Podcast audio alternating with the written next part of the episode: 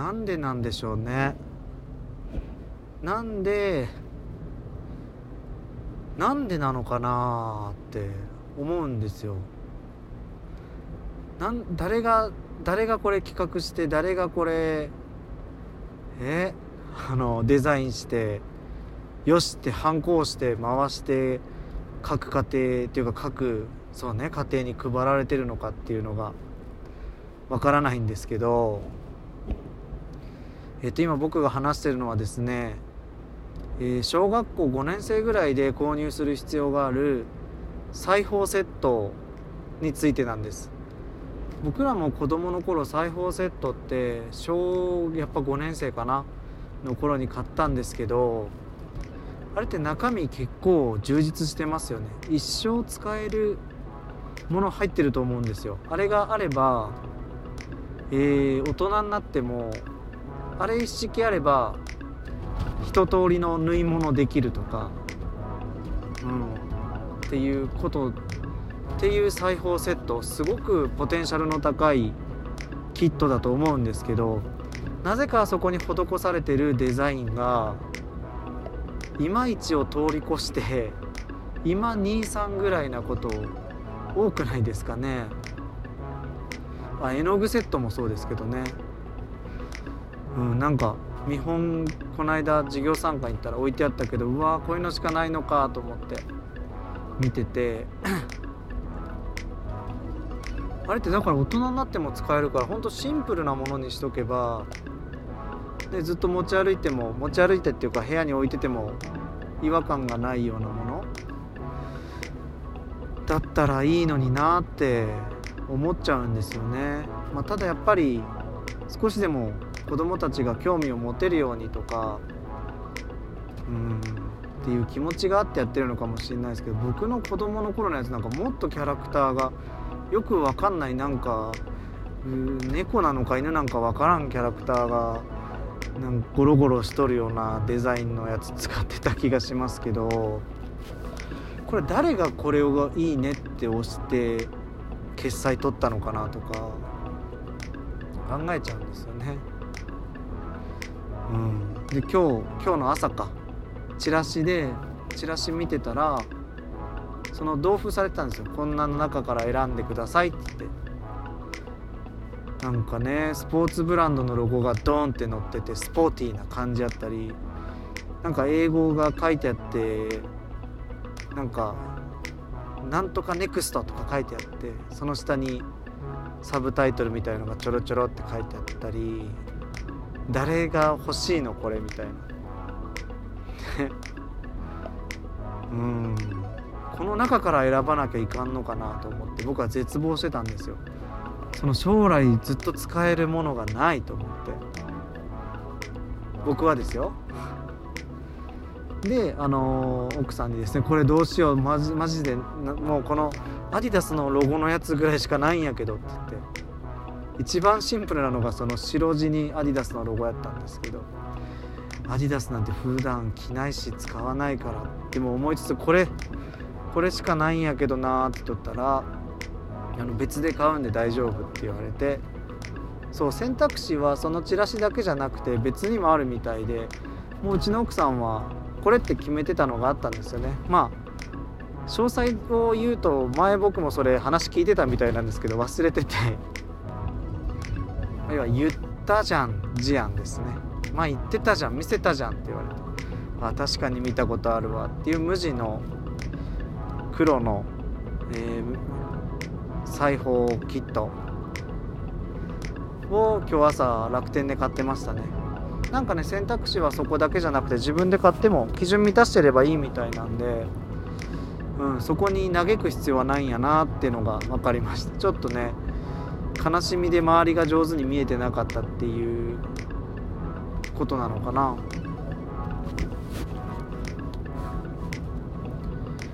まあ、同じような悩み持ってる方ですね。ただねそのデザイン好きな人もいると思うんですよ。ちょっとね細部に明細が施してあったり大学生の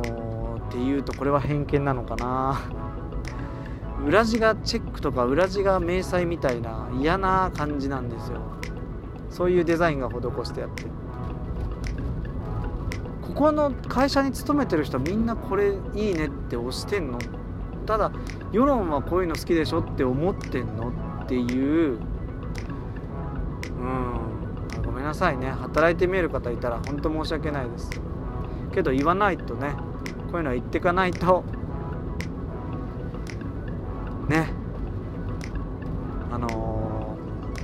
づかない場合もありますからねな素敵なねほんとシンプルな無地なのが1個入ってたらいいのになって色だけ選べたらいいのになってそういうのが好きな子供だったりいると思うんですねまあそんなね今日は朝からオープニングは怒りまではいかないんですけどなんでっていう疑問の話です。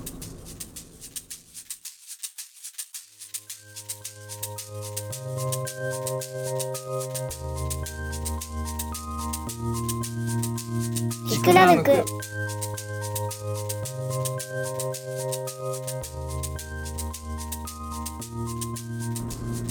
おはようございます。キクナヌクは岐阜県飛騨市の喫茶店。喫茶ナヌクが発信するポッドキャストです、えー、今日で305回目ぐらいかな。はい。長々とやってます。楽しくねやってるんですけどこの間までは D と、えー、話す回だったんですけどちょっと一人のね回もやりたいなと思って最近思ってることをつらつらと喋るのはやっぱ大切だなと自分的にですね、うん、思うのでえー、やっていきたいと思います。また D 先生の方にはねお便りも届いてるんでちょっと次回お便り読んだり楽しみだなと思ってますしまだまだ募集してますんで、えー、Spotify だと、え、再生してる画面から質問を入れれるんでそこに入れてもらうのも面白いと思います。ただ質問アップするとみんなに見えるようになるのかな？うん。皆さんに見えるような感じになると思うので、まあ、そこだけご承知の上で、えー、質問としていただけたら嬉しいですし Google フォームもありますしナヌクのインスタに DM で送ってもらっても全然大丈夫なのでお待ちしております。とねこの間 Twitter をね流し見してたら、えー、一つの投稿に衝撃を受けまして内容がですね皿で言えるかなんですけど、まあ、なんでこんな気持ちになるんだろう。とても楽しみにしてた映画やライブでも始まる直前には早く終わんないかなって思ってる自分がほんの少しだけいる。なんでこんな感情になるか分かんないしライブじゃ音楽もすごく楽しみなのは大好きだし好きなのは間違いないんだけど早く終わらないかなって終わることを考えてる自分がいるっていう投稿を見てですね僕衝撃受けましてあこれ自分だけじゃなかったんやと思って、うん、びっくりしましたね。僕も音楽のライブほんとそうなんですけど始まるぞっていうぐらいになるともう1曲目ぐらいから次で終わらんかなとか思っちゃうんですよね。あとライブ中は他のこと考える。その演奏に集中してるっていうよりはなんかねすごい考えがまとまるんでなんかデザインのこと考えたり普通に日常生活のこと考えたりとかぐるぐるいろんな他のことを考えてますね。うん。あの感情何なんだろうって思ってたんですけどでもこれを言語化することが僕はできなくてでなんかまあその時を過ぎたら忘れちゃうんですよね。ライブ終わって帰ってきたりしてたらそんなのもう忘れちゃってるんです。あの時にしか発生しない感情なんですよ。それをちゃんとの感情を持ち帰っててそれを言語化できるのすごいなと思って。でねその投稿自体もまあ皆さんも目にしたことあると思うんですけどすごいリツイート率だったんで、まあ、いいねの数もすごかったですし何万の単位だったと思うんですごい共感を呼んでると思ってでこれ私だけの感情だと思ってましたっていうリップが多かったですね。うん僕もそうだったんでナヌクのインスタで借用してちょっとお借りしてアップしたらえこれ私だけの感情だと思ってましたっていう DM が何件か届いたんであやっぱりこれ割とみんなそうなんやっていう風に落ち着きましたね。だかこの現象には名前がついたら嬉しいなって思います。なんかよくわからない英語とかでフェーン現象みたいなね。どういう現象なのって思うけどそれはライブを見てる時に早く帰りたいという自分の本当の感情とは裏腹に帰りたくなることを指すっていうようなね。名前ついてたらいいなって思うんですよ。ゲシュタルト崩壊みたいな。うん。でそういうのって他にもありますよね。なんかその投稿を見てから僕はあこれ何この感情？自分だけの感情なのかなって思うのをちゃんと言葉にしていこうと思いました。で1個思ったのは僕よくですねぼーっとする時があるんですけど上の空になるんですよね。あもう話聞いてないでしょ。友達に言われたりとかもすることあるんですけど気持ちが入ってない時あって。でもそういう時にねな何してんのかなって、まあ、全部じゃないんですけどあの僕この感情のまま小学校とか中学校に戻ってたらあの時どんな選択しとったやろうとか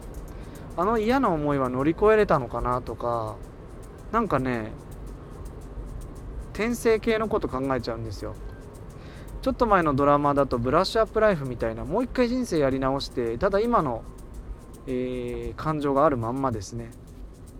うん、やり直したらどうなるんだろうってすごい思ってて。でこれ名前つかなんか俺だけなのかなって自分だけなのかなって思ってたら、まあ、ブラッシュアップライフがあったんでブラッシュラップブラッシュアップライフのドラマの内容がまさにそのままですよね。うん、もう一回転生したらどういう風な選択をしていくかっていう。あの時の自分はどう知ってたら違う今とは違う場所にいるのかなとか、うん、そういうことをドラマにしてって表現してるのも見てあ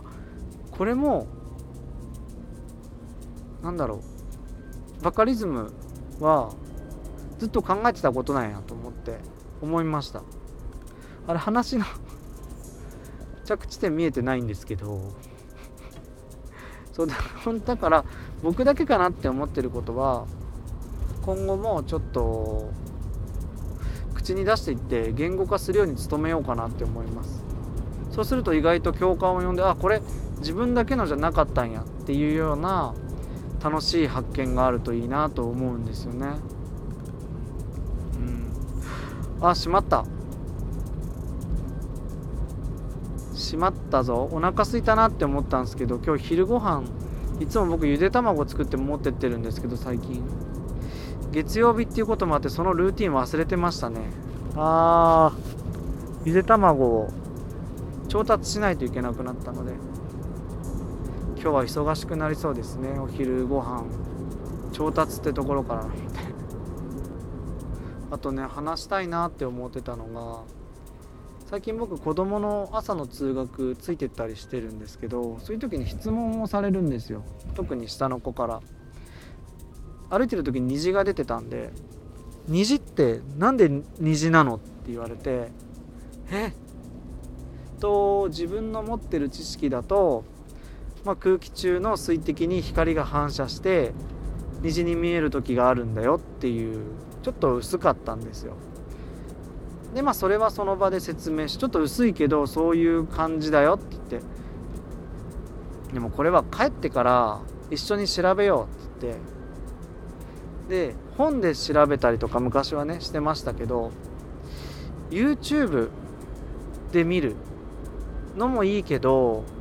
もう彼らが普段使ってるツールって TikTok なんですよね。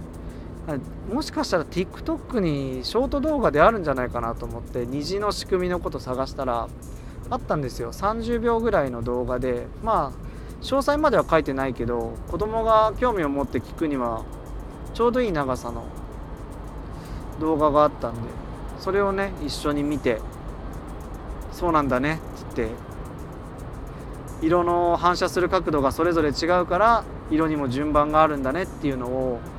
分かりやすく説明してくれてたんであこれいいなって思いました。疑問があったら、えー、自分の持ってる知識プラスアルファ彼らが使ってるツールで説明できるといいなって思ったんですよ。うん、YouTube で見るのもちょっと前はありましたけどやっぱ長かったりするんですよね。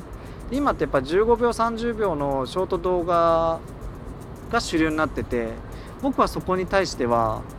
あの時間が解けるんであんまり TikTok とかインスタのリール動画は見ないようにしてるんですけど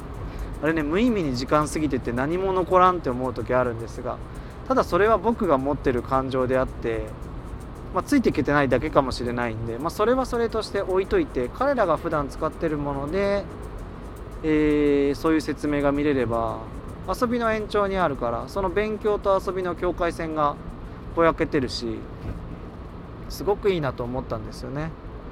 でそこから興味持ってさらにその先知りたくなればもっとフィジカルなもの本とか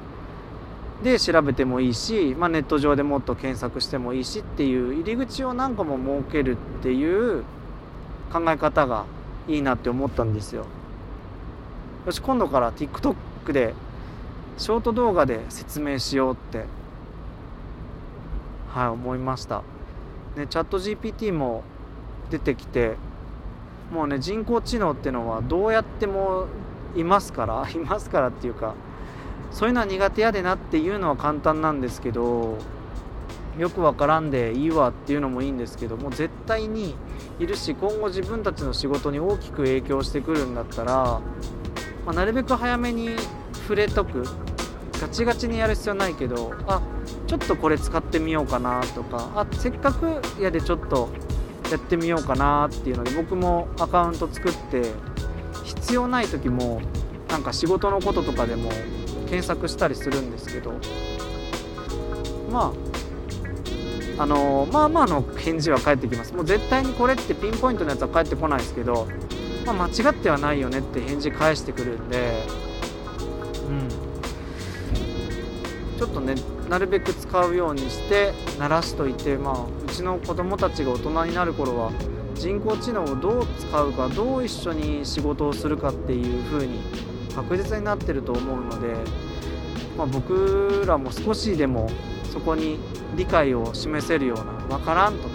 人工知能怖いターミネーターやターミネーターの世界になるぞとかって言っちゃって跳ねのけるっていうのだけはつまんないなと思うので、うん、分からないなりに少しでも彼らの彼女たちのねえー、考えてることとか話してることが理解できるような立場でいたいなとは思ってます。でもねなんかさっきまあまあの答え返してくるって言いましたけどこれ怖いのが本当に的確な答え返してきてたらもう何も自分たちやることなくなるやんとか相談窓口もなくなるし僕仕事のこととかもちょっと聞いてみたりするんですよ。なんかそういう法的なこととかどうなってますかとか押印って今いるんですかとかこの業務ではとか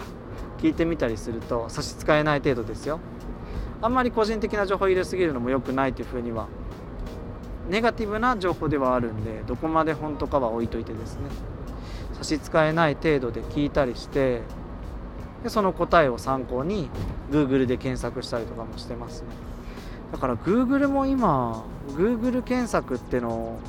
主流だったけどここも変わってくるんだろうなって思いますね、まあ、チャット GPT っていうそのそうなんだろう名前使って中にいるシステムは同じようなものになってくるな同じようなものなのかな？そこら辺僕詳しくないんでこの辺にしときますけどそういう名前がついてるだけなんで、うん、そう検索ツールがどんどん変わっていったりとか前はどうやって検索したら上手に見つけれるかっていうのがスキルの一つだったと思うんですよ。例えば、えー、飛騨古川カフェ、えー、大森とかはこれで検索したらめちゃくちゃいい情報ヒットしたとかそのスペースを置いての単語の並べ方でセンスがセンスっていうかねスキルが問われるところもあったと思うんですけどまあ、もっと今ね、あのー、チャット GPT とかそういうのを使えばチャットボットを使うとそんなの必要なくて、うん、なんとなく入れたらそのまま答えが返ってくるみたいな。Google もそこすごい力入れててるのかなって思うんですけどあの一時期 TVer 見てたら Google の CM ばっかりだったんですよ。あのしかもあのなんだっけあのカエルみたいな体勢のヨガのポーズみたいな。で検索したら出てきましたみたいな。あれ多分そのチャット GPT とかそういうチャットボット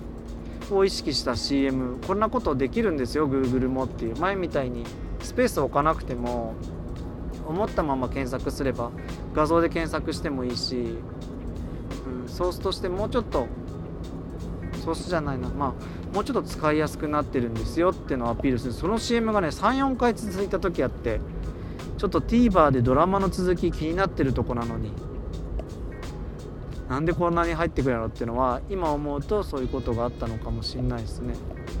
なのでうん。楽しいことばっかりですけどね。だから勉強の仕方も暗記なんてしなくてよくなるってのは有名な話ですし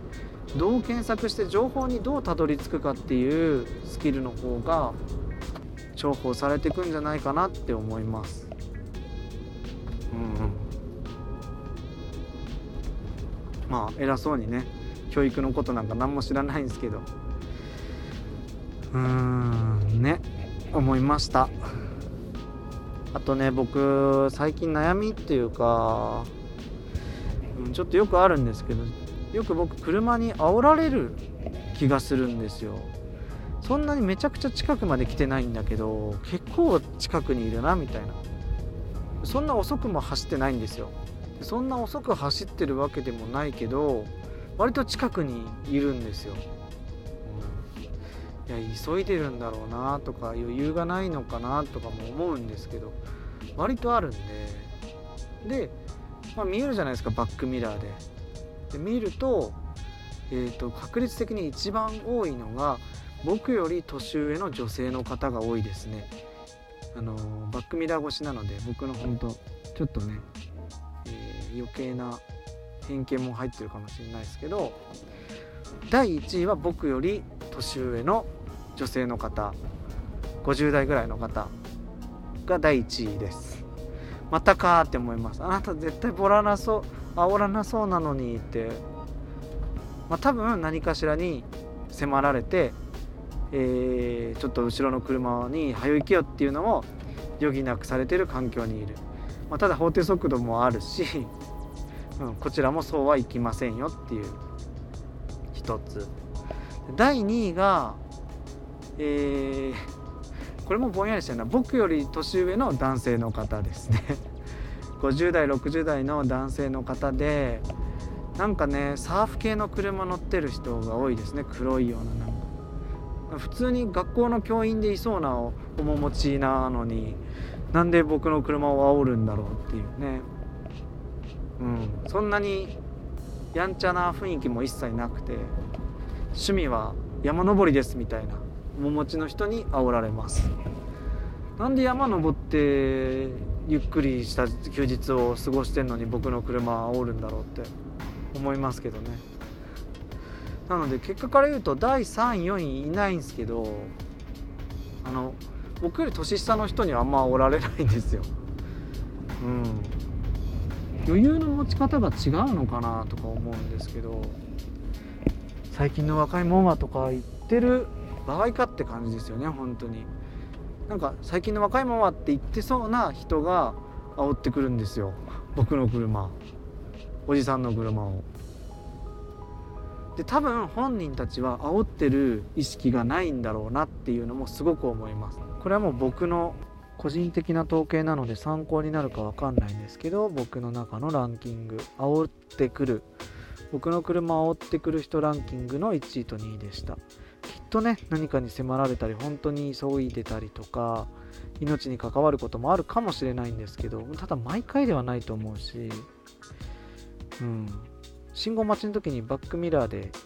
前髪直したりあの歯になんかついてないか見てるような人が多いんで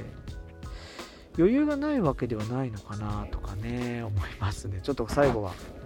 あんまりいい話じゃないけど行ってすっきりしたって感じです。はい。えっとナヌクはポークジンジャーやってます。すごい美味しいです。